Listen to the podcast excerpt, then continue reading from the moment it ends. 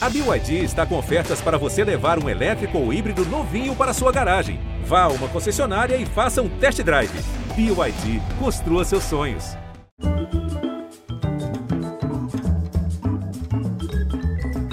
Olá, boa noite, bem-vindos. Hoje eu estou super feliz com o nosso convidado.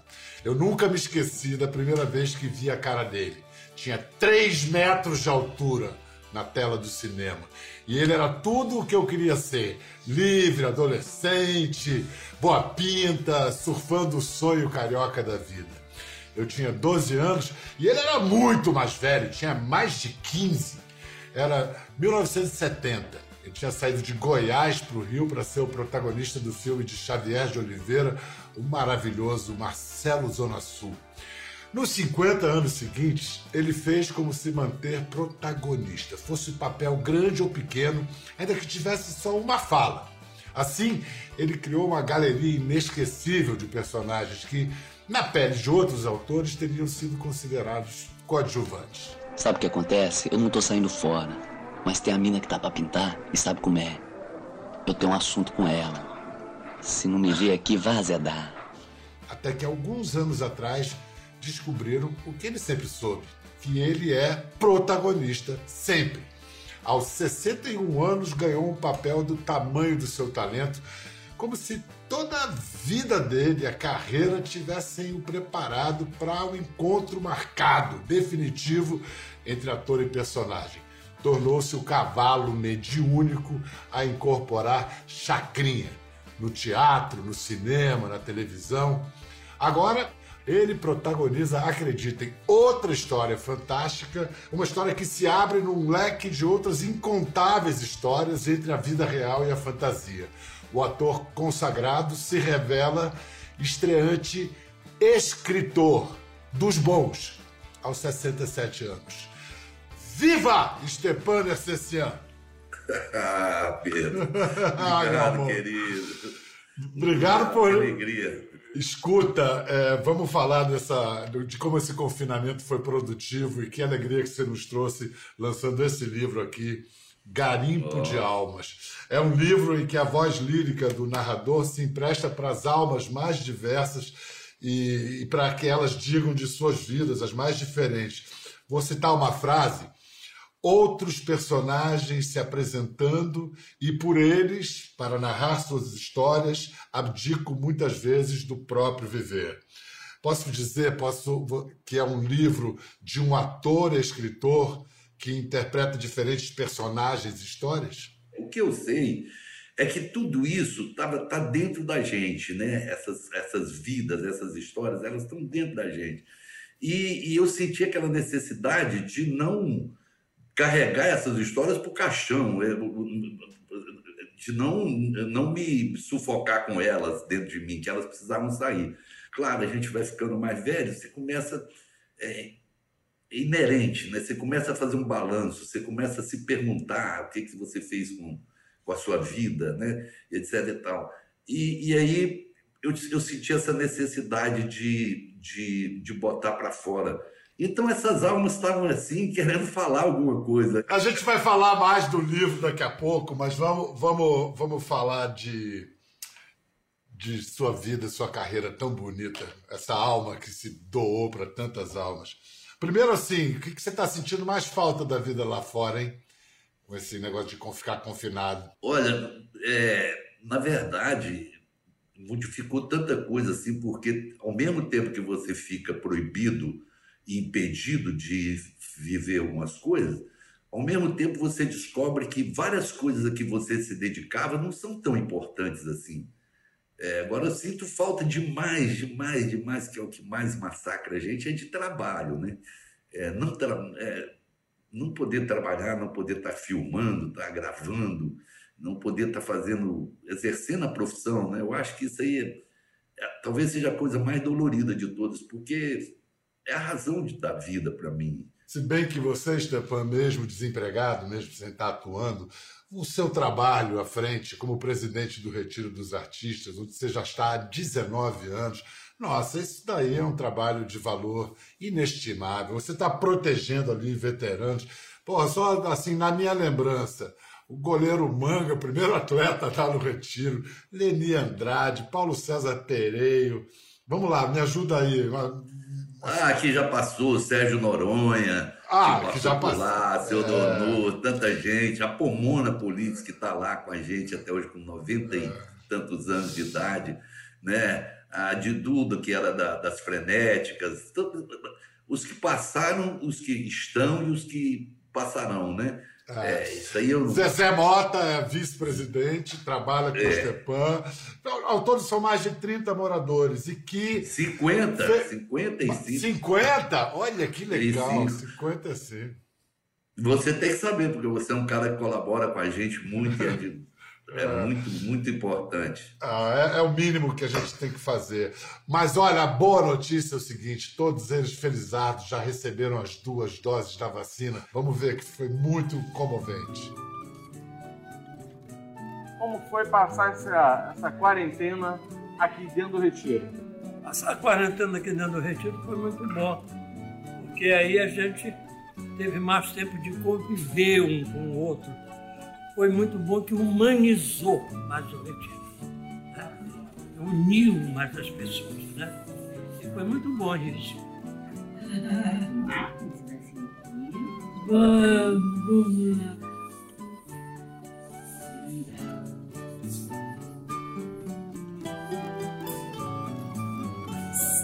Segunda dose da esperança, né? É uma maravilha ser vacinado essa segunda dose se completa, né? E pedir a Deus que essa vacina se espalhe por todo o Brasil. Para mim é muito importante, como, como amigo, minha esposa Cecília, porque pela enfermidade que pode acontecer, de qualquer maneira eu estou muito feliz. Acabei de tomar a segunda dose. A sensação é de alívio, de emoção, de esperança. Estou muito feliz também de saber que todos os nossos residentes aqui do Retiro dos Artistas, essa casa que eu tenho a honra de ser vice-presidente, estão todos imunizados hoje com a segunda dose. Gratidão. Até você, sem fantasia, sem mais saudade. Agora gente, tão de repente, nem mais se entende. Canta muito. Continua cantando muito. Agora, uma coisa que tem que ser ressaltada, isso nós devemos muito a toda a equipe do, do Retiro, é, foi o fato de que a gente não titubeou. Lá no comecinho, lá terminando fevereiro, começando março, a gente tomou todas as precauções e tomou radicalmente. E o resultado disso é que, graças a Deus, nós somos uma das poucas instituições que cuidam de idosos que não teve nenhum caso de coronavírus lá dentro. A gente viu ali o lendário goleiro Manguinha, Manga, falando ali com a gente. É. Você chegou a ver o Manga jogando pelo teu Botafogo? Não, não cheguei a ver. Eu ainda morava em Goiás, mas eu, eu, eu já caçava o Manga. Eu estava fazendo teatro uma vez na, no Teatro Glaucio Gil e me falaram que ele estava hospedado no hotel e ali eu fiquei até conseguir lá cumprimentar aquela mão enorme, que para mim era um mito, que pegava a bola com a mão só. Como o Garrincha, eu tenho a honra de ter beijado os dois joelhos e os dois pés do Garrincha. lá, lá em Olaria, eu me abaixei, beijei o joelho dele, beijei os pés. Ele falou: Não, não faz isso. Eu falei: Ah, eu faço. Eu faço porque isso aí é uma coisa que eu quero contar para meus netos, quero contar para todo mundo, que eu beijei essas pernas. Ah, como é bom lembrar do passado do Botafogo, passado tão bonito. É. Peraí, não, vamos falar mais do presente, não. Vamos falar de coisas mais felizes. Olha aí, olha aí. vamos falar de jangada, que é pau que boia, como disse Escuta, você sempre. É, é como você não retira, é como se você retribuísse adotando aqueles veteranos, o fato de que você, muito menino, também foi adotado por veteranos. Você sempre Totalmente. andou com os mais velhos, eles gostavam de você. Então, eu, eu sei que você tem coisas importantes que você ouviu de alguns de algumas grandes figuras da, da, da história da cultura brasileira. Você vai me dizer o que cada um desses atores te falou. Primeiro, Valmor Chagas. o Valmor, entre tantas coisas que ele me dizia, um dia ele me disse: Você não é ator, você é cínico. Ele estava certo? Estava certo também, estava certo, porque ele ficava danado, porque ele achava que, que eu devia ser um cara mais dedicado, mais trabalhasse mais. Né? Um, um dia o Reginaldo falou, deu uma entrevista, ele falou assim: o que me espanta é que ele faz tudo sem sofrer. Pô, que bom! Que bom! Rodolfo Arenas. Ah, Rodolfo Arenas, esse é meu ídolo maior. Meu, fiz até um curta-metragem da vida dele, premiadíssimo curta-metragem chamado Rodolfo Arenas, um ator do Brasil. Porque ele, para mim, simbolizava tudo que é a vida do ator. Né? E ele, histórias iguais às dele, ele era um, foi, fez o melhor Cristo do, do, do circo no, no Brasil, é, e ele tinha orgulho. Mas ele sempre falava, um dia a moça falou para mim assim, é, o que, que você está fazendo agora? Né? Tá trabalhando. Eu falei assim, eu estou parado. Aí ela, ele me deu um beliscão, depois eu falei, o que, que foi? Ele falou assim, o ator nunca está parado, está se preparando. gênio, gênio, gênio. Falar gênio, falar gênio para fechar. Grande Otelo, o que, que ele disse ah, para você? Esse grande, grande Otelo. Eu vou te contar. O Otelo era meu amor da vida, a gente era apaixonado pelo outro, e ele me massacrava quando eu era mais jovem, né? Ele ficava até, se tivesse estudado, me perturbando durante a gravação e tudo. Mas ele, é, é, uma coisa marcante foi uma história que foi o seguinte: nós, quando o Partido Comunista é, foi legalizado da última vez, aí. Governo Sarney. Sa é. é, no governo Sarney. Aí saiu uma reportagem no jornal dizendo os comunistas mostram sua cara. Aí botaram lá Milani, eu, a, uma, a, outra moça, tal, as pessoas conhecidas assim que iam mostrar sua cara. Aí saiu aquela reportagem. De noite, era sempre de noite, madrugada, que não tinha celular, era telefone mesmo. Alô, era o grande hotel. Aí ele disse simplesmente o seguinte: quando você chegou no Rio, eu te chamei para ser Flamengo, você era Botafogo. Te chamei para ser mangueira, você foi ser caprichosa de pilares. Te chamei para entrar para o PMDB, você vai para o PCB. Será que você quer perder em tudo? é maravilhoso. Escuta, Stepan, eu falei no início da minha primeira vez que eu vi você foi no Marcelo Zona Sul. Que filme encantador. Não vejo há muitos anos, mas aquilo para mim naquele Nossa. início de adolescência. Vamos ver uma cena de Marcelo Zona Sul. É, é uma beleza. Ah, meu Deus, é lindo. Renatinha, a gente precisa, a gente precisa fazer uns programinhas melhor. Canoas, Alto da Boa Vista, Cascatinha. Eu tenho um amigo meu que topa também. É bom porque ele pode arrumar carro. Você topa? Não sou louca? Ué, louca por quê? Louca porque não dá, né, Marcelo? Não sei por quê. Você não se lembra aquele dia? Só porque eu cheguei um pouquinho mais tarde, minha mãe já fez o maior escândalo. Escuta só. Não dá, Marcelo. Você não deixa eu falar, Renatinho. O negócio é o seguinte: acompanha só o raciocínio. A bronca naquele dia foi porque a gente chegou tarde, não foi? E daí? Então, pô, é só a gente estar tá aqui na hora sagrada. Você topa? A gente vai de carro. E você dirige? Dá pra sair, quer ver?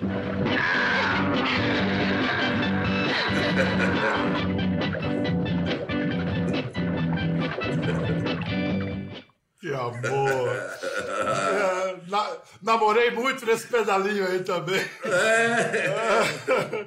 Com a nossa Escuta, querida Françoise Forton. Isso, Françoise Forton. E eu calculo, o filme foi lançado, você tinha 16 anos, porque você faz anos em dezembro, né? É dezembro. 70, é. Você tinha 16 anos, você deve ter filmado 14, 15, 15 anos. 14 para 15 anos. É, é. é. O que foi definitivo é que Marcelo Zona Sul foi um baita sucesso. Eu não sei hoje quantos milhões de espectadores, mas foi um, um arrasa quarteirão.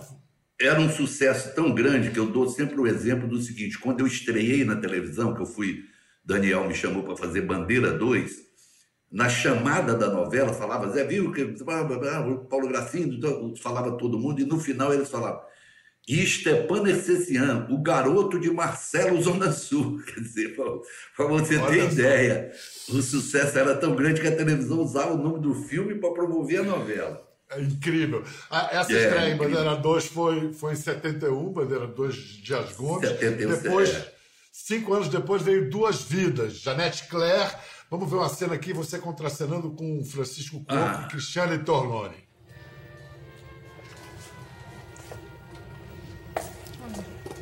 Aqui, viu? Não quero mais chover, não. Agora quem não te quer mais sou eu. Ai, eu te odeio!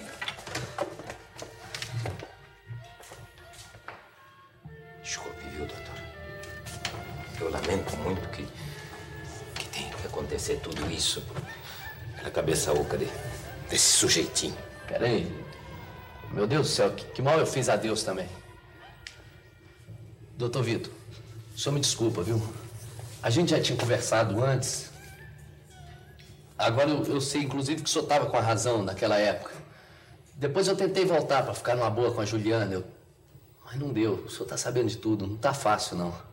Não precisa mais dar explicações, não. Tá tudo acabado. Eu só espero que você tenha juízo e não volte a procurar a Juliana. Não, isso, o senhor pode ficar tranquilo, porque. Acabou, acabou mesmo. Na realidade, a, su- a sua trama na novela era uma, um caso de amor com uma mulher mais velha, a baita atriz Isabel Ribeiro. Nossa. E, e que foi meio chocante. A censura reagiu como a esse romance entre gerações Ah, separadas? proibiu. É, No começo eu namorava a estreia da Cristiane Torlone aí, tava, tinha coisa, e ele se apaixonava pela Sônia, o personagem Sônia, que era a mulher mais velha. E, e aí um dia a Janete ligou, muito triste, que ela se envolvia demais com todos as tramas. Ela falou: Ah, eu tô, tô muito triste, eu vou ter que separar você e a Sônia, porque a censura não quer, porque é proibido é, vocês ficarem juntos sem é, sendo mais velho, mais novo, não sei mais do que. E, e- e eu me lembro que nesse dia a Janete ouvia muito também, era boa. Eu falei: Não, Janete, não faz isso não. Não, faz isso não, vamos dar, uma, vamos dar uma rasteira na censura. O que que eu falei? Casa os dois. Aí ela, maravilhoso, vou fazer isso agora. Olha o autor aí. É, aí, foi ca- casado, ele- a censura não podia falar nada, não era mais, é, não era amante, era casado. Não, aí casado. não, vi, não viviam mais em pecado, né? Que espetáculo! É. Já, era, já era o autor se, se anunciando. Talvez. É. Assim como ele deu uma, uma dica aqui, Janete Claire, olha só, ninguém menos que a Janete Claire agradeceu e, e adotou. O outro grande dramaturgo, Gilberto Braga, também, eh, num papel que o Stepan fez, o motorista Jarbas em Vale Tudo, ele escrevia no script. Ah, você quer isso aqui, o Stepan fala o que ele quiser. O Gilberto Braga não escrevia para ele, mandava ele dizer o que quiser. Vamos, vamos ver uma cena que a gente percebe que tem muito de improviso aí. Você conhece o Walter? Não, não conhecia de nome, não sabia o nome, mas sei muito bem quem é. Gente, agora quem não tá entendendo nada sou eu, pelo amor de Deus, Jarbas, o que é que você sabe sobre o Walter? É o cacho da coroa. Que coroa? Odete, da dona Odete. O Walter é o cafetão da Odete Reutemann. Para com isso, pelo amor de Deus. Você tem certeza do que você tá falando? Ah, Raquel, quem levou os dois pro aeroporto pros pombinhos viajar pra Europa fui eu. O escravo chegou, abriu a porta, vamos entrar, dona Odete, isso aqui é a, a mocinha, vamos embora. Ela entrou com aquele narizinho empinado dela, que vocês conhecem muito bem. Quando nós estamos no meio do caminho, ela pá, botou um endereço na minha mão. Seu Jarbas, vamos passar nesse endereço primeiro. Aí, eu, pô, pá, olhei o endereço, ela me chamando de seu Jarbas. Seu Jarbas que já é pra eu ficar na minha e ela na dela, pra não dar aproximação. Aí eu passo, quando eu paro na porta do endereço, quem tá na porta? Quem tá? O Cafiola, com as malinhas muito bonitinhas, umas roupas muito caras, porque ela deve dar muita grana pra ele. Ele entrou dentro do carro, já pegou ela, bonequinho, chupão na boca da coroa. Ô, Jarbas, que isso, Que genial! Esse Jarbas é. Ô, superior! Ô, superior! Ô, superior! É, Mas era essa liberdade mesmo, te entregava, o Gilberto te entregava o personagem e você. É, ele deixava, claro que escreve, tinha muito texto deles, né, mas me deixava à vontade para falar. Eu, eu, eu me lembro que um dia teve uma frase que ele adorou, que é, a mulher estava sendo chantageada, a dona Heleninha, que era a Renata Sorrá, Aí eu falei assim para ela assim, dona Renata, não entra nessa de chantagem, não. Chantagem é igual casa própria. Você começa a pagar, não termina nunca.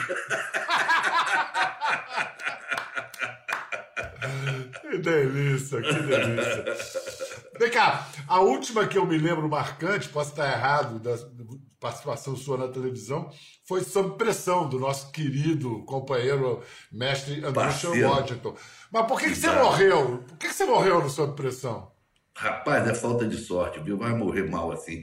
É, quando o negócio não faz sucesso, você fica vivo. Aí, pô, quando uma série vai ter cinco temporadas, morrer logo na primeira. Tanto mais, me ressuscitaram agora para fazer o, o, o, especial do Covid. O personagem do, do Coisa lembra, tem uma visão, aí vê ele novinho e tal. Aí foi bom, fui lá, matei a saudade, porque eu sou apaixonado por aquela equipe hospitalar, pelo nosso Andrucha, que nem se fala. Né? Olha só, o Andrucha, em 2014, eu tava, escrevi um musical junto com o Rodrigo Nogueira. O Andrucha estava dirigindo, mas ele não estava encontrando o ator para o papel principal. Até que a sogra dele, quem mais?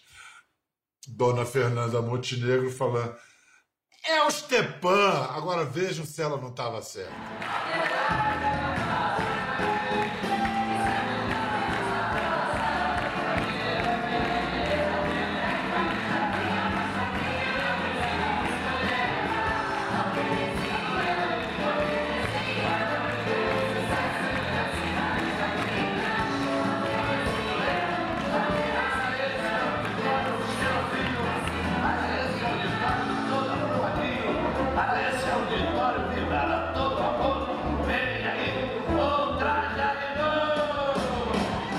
Olha, Stepan, é, não dá para falar que você foi o Chacrinha. Você foi é, e será para sempre o Chacrinha. Uma coisa, esse, esse, o que aconteceu, foi extraordinário. O que, que foi isso? A vida preparou você, a sua vida toda, para esse papel? Eu acho que todos nós ali tínhamos uma, uma, uma intenção, que era isso que eu acho que resultou nisso tudo Ninguém ali estava fazendo nada para si, todos queriam fazer uma grande homenagem ao Abelardo Barbosa, ao Chacrinha.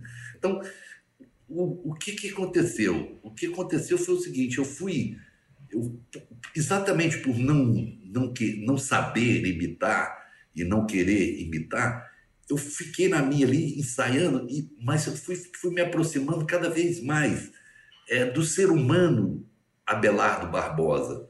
Até porque vocês faziam uma cena, vocês se lembram, que logo depois que, eu, que ele aparecia de chacrinha, fantasiado, etc., logo em seguida ele entrava só de cueca e um bonezinho em cena. Vai para o trono, ela vai!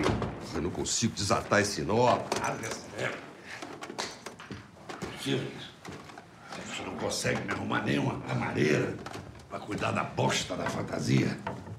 Aquilo me chamou a atenção que quando eu pensei, eu falei assim, não adianta as pessoas acreditarem no Chacrinha fantasiado, se elas não acreditarem no Abelardo Barbosa dentro de casa, angustiado e triste.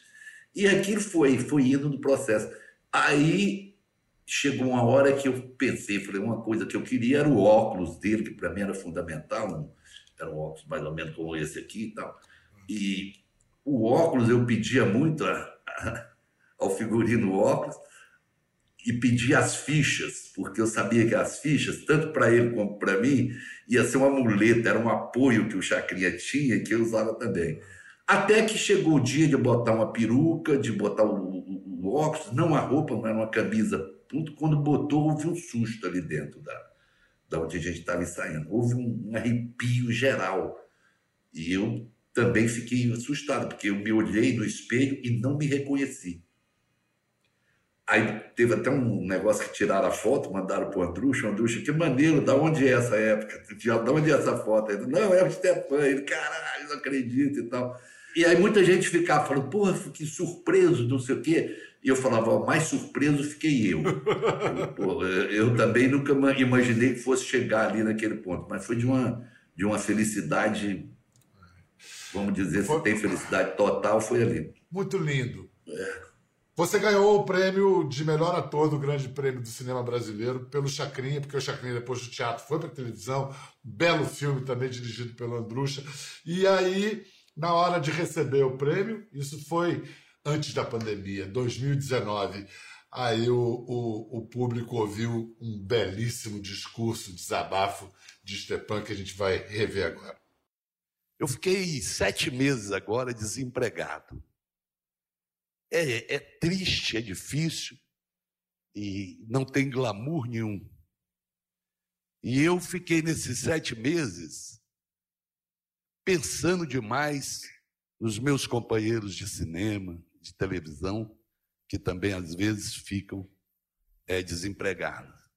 E fiquei pensando na luta dos trabalhadores dessa grande família que às cinco da manhã está de pé, trabalha 12 horas por dia. Então, esse prêmio é dedicado aos filhos, às filhas, aos parentes de todos aqueles que trabalham no cinema brasileiro. E ele é dedicado também a qualquer imbecil, a todos os estúpidos, a todos os canalhas, a todos os cretinos que não entendem absolutamente nada do que quer dizer cinema brasileiro. Para vocês também, canalhas. Muito obrigado. Que lindo. Agora, é. o que a gente está vivendo hoje para a classe artística, isso nunca aconteceu na história. Tem esse quadro que você descreveu em 19, aí vem a pandemia, que simplesmente é, interrompe qualquer atividade de artes e espetáculos, um governo que assumidamente boicota a atividade artística, uma parte da população que teve a sua cabeça feita pela demagogia de dizer que artista é vagabundo. Você já, já houve algum momento mais difícil para ser ator no Brasil? Olha, muito triste mesmo, porque esse inimigo, né, é, ele fica dissimulado, né, ele entra dissimuladamente, como se não fosse, como se não tivesse o objetivo de extinguir a arte e a cultura, né? Que na ditadura era bem claro, tinha censura, que chegava, proibia, não sei o quê, e você reagia, trabalhava. Agora, ele vem por, por, por, por, ondas que parecem que, na verdade, não é bem assim, e etc. É muito ruim. A gente já estava com muita dificuldade anterior. Antes da pandemia já estava ficando difícil, várias produções paradas, verbas cortadas. Então, é, ficou, ficou um momento de, de muito pânico e mais essa campanha difamatória, uma campanha inescrupulosa. Né? Não existe, não existe uma atividade aonde se distribua tanto dinheiro e tanto trabalho, tanto emprego para quantidade de gente. Eu falo para o pessoal, ver um filme, ver uma novela e no final ver aquela letrinha com os nomes Ali são as pessoas que trabalharam, que têm aquele emprego. Cada nome ali é uma e família. Cada nome é uma, é uma família. família. Exatamente, Pedro. Agora, autor, escritor do livro Garimpo de Almas, que é um livro que é, vai te pegando, ele vai desabrochando. Você acha que é uma coisa, ele vai, te pega por ali, acha que é outra. E quando você vê, você está envolvido num, sei lá, uma cornucópia de almas, né? É, que barato. Você sempre escreveu? Eu sempre gostei muito de escrever, Pedro. Ao longo da vida eu sempre fui escrevendo, mas eu também tinha, eu tinha um é, escrever, fazer essa opção de às vezes de se determinar se eu sou um escritor, eu tinha medo, é, digamos assim, Pedro, é intuitivo para mim, porque se, se pegar o meu o meu currículo de ver qual foi minha formação acadêmica. Eu fiz até segundo ano de ginásio, né? Eu, eu não sei regras gramaticais, mas não estou falando de charme, não, não sei mesmo. Se você perguntar para mim por que, que eu botei uma vírgula ali, eu não sei, mas eu botei no, e ela foi parar no lugar certo. Então era intuitivo um pouco é. isso. O, né? Stepan, o Stepan pode não saber o porquê, mas ele sabe como. Eu vou ler um, vou, vou, vou, vou ler um trechinho é, que, que eu acho que é, como é que é? Vende bem o livro, explica bem. As almas me procuram e delas não fujo.